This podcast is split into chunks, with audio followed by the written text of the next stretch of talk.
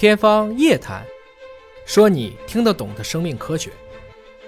马院长嗯，这个国家放开了三胎政策之后啊，有生育意愿想生的人，可能年龄会偏大一些。国家不有个标准线嘛？三十五岁以上就算是高龄产妇了。高龄产妇宝宝发生问题的可能性就变大了。嗯那咱们从技术的角度，怎么保障这些想生三胎、年龄又偏大的女性能够母子平安生出健康宝宝呢？啊，谢谢主持人，这是一个非常重要的一个议题，那么也是我们广大的想生宝宝的啊，我们这些这些妇女的一个共同关注的一个问题，也是我们医学界、产科学界、围产医学界、母胎医学界啊共同关注的问题。大家都知道，产妇了嘛，在分娩的年龄，我们大于等于三十五岁，是以不是以怀孕的年龄来算，是以分娩的年龄来算。生孩子那一刻，对生孩子预产期，预产期的那天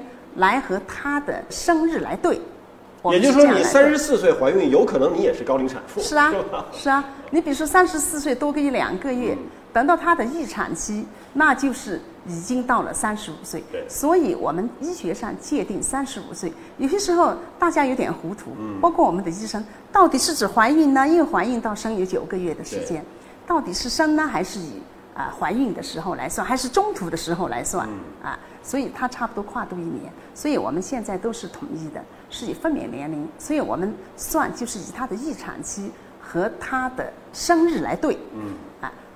不到一天那就是可能就三十四岁，嗯。跨过了那天就三十五岁，啊，所以就是就是一天不能差，是吧？哎，是的，是的，啊，当然，呃，从呃实际上的话呢，也不在乎这一两天，这这这几天，但是我们你要有个明确的界定，有个标准有个标准，明确的界定，我们医生啊，我们才好操作啊，是这样。所以高龄产妇的话呢，是一个啊、非常关注的一个问题，因为为什么呢？因为无论是对母亲的身体来说，还是对孩子的啊、健康来说，母亲的年龄是一个最大的一个啊、影响的因素。嗯，也就是说，我们很多并发症，无论是妈妈的并发症，比如说高血压呢、糖尿病呐、前置胎盘呐、等等那些并发症的发生，和妈妈的年龄是息息相关的啊。那么呢，胎儿的健不健康，会不会发生遗传性的这些疾病呢？比如说唐氏综合征呢，这些也和妈妈的年龄是息息相关的。所以说，我们就说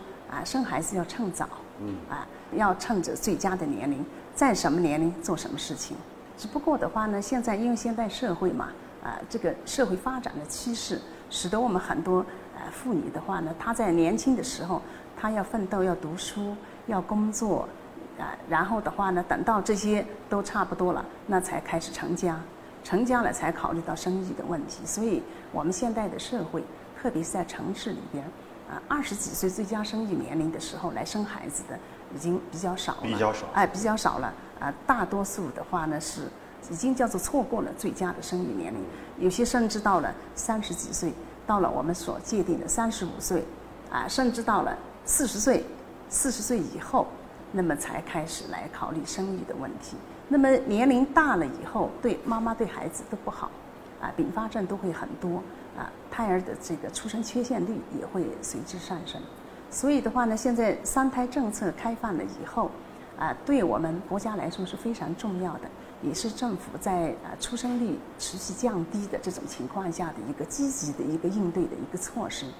那么，但是的话呢，从啊医学上来说，随着胎次的增加，当然母亲的年龄就随之就逐渐在在增加因。为你生完一个，起码得休息两年再生对第二个，哎对对对不对对你这么积累下来，当你生老三的时候，那三十很可能超过三十五了。对对对，那是、嗯那就很常见了，嗯啊，很常见了。原来我们呃在二零一五年的时候开放二孩的时候，那个时候三十五岁以上的经产妇，也就生二孩的叫经产妇了嘛。那么在他们的比例就呃急剧的上升。像呃我们原来在昆明附医院的时候，我们做了一些统计啊，我的一位博士生也做了这方面的研究，就说我们原来在开放政策以前，就是在单独或者双独开放以前，我们的高龄的产妇大概就是占个百分之二三的呃这个比例。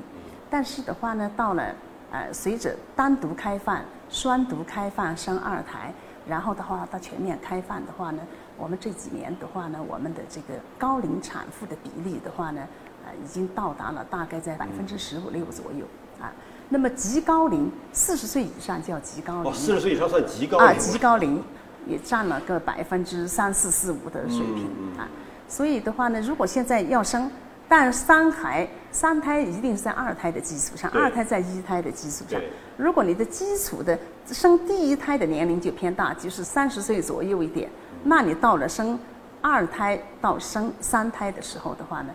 到了高龄的这个呃阶段的话呢，这个比例会会非常高的，特别是像现在有些要经过辅助生殖啊、才得到的孩子的话呢，那么他年龄就更加偏大一些。您刚才提到了，就是说，孕妇、产妇年龄一旦大了之后，本身对妈妈的并发症可能也会更加严峻，对孩子的出现的畸形不健康也会几率增大。是的那我们从医学临床上，从科技的支持上，嗯怎么保证母子平安，妈妈也要健康，孩子也要平安呢？嗯这个呢，呃，问得好，这个就是全社会关注的问题了，啊，从家庭到我们呃做医生的都要关注的问题。那么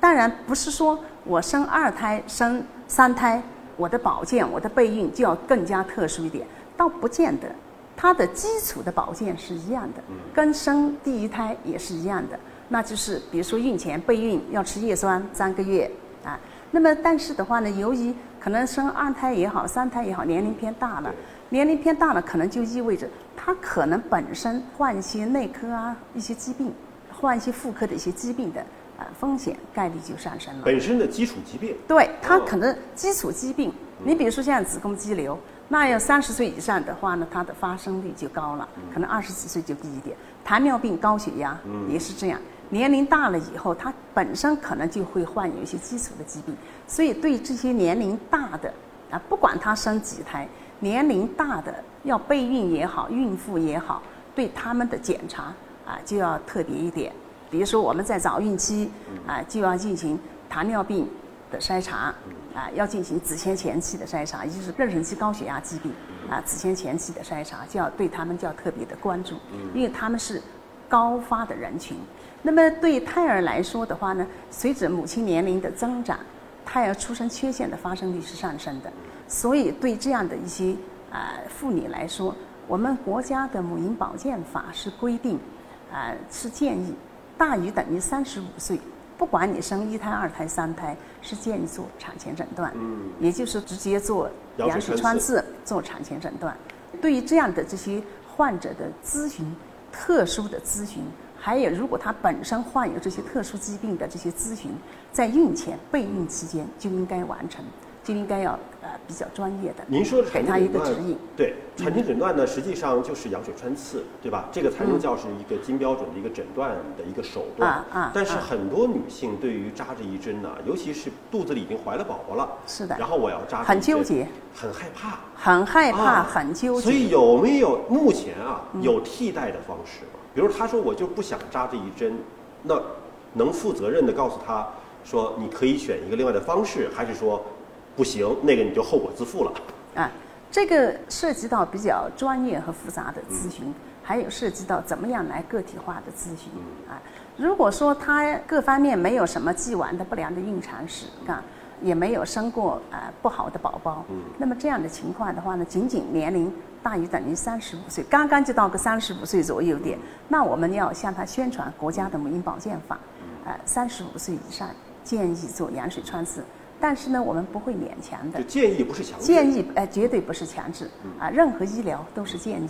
那么建议他，那么有些病人的话呢，他就他就愿意接受嗯，啊。但是的话呢，像我们在临床上的话呢，不接受的人，就是仅仅仅因为年龄，建议他去做羊水穿刺的，不接受的比例还是相当高的。嗯，那么这种时候的话呢，我们会建议他，如果你不愿意做羊水穿刺，因为羊水穿刺有潜在的不到百分之一的流产的风险，但百分之一流产的风险是一个叫做传统的提法，现在的话呢，实际上穿刺的风险更低了更低，大幅度的降低了，所以没有那么可怕。那么他不愿意的话呢，就可以选择做其他的啊，这个早孕期、中孕期的筛查。当然，现在比较准确度高一点的筛查的话，就是无创 DNA 的筛查。嗯那么我们觉得像这样的病人的话呢，你至少要做一样，你总得做一样。你你就不能什么都不做，哎，不，不不能够完全拼运气。啊，不可以，不可以。啊。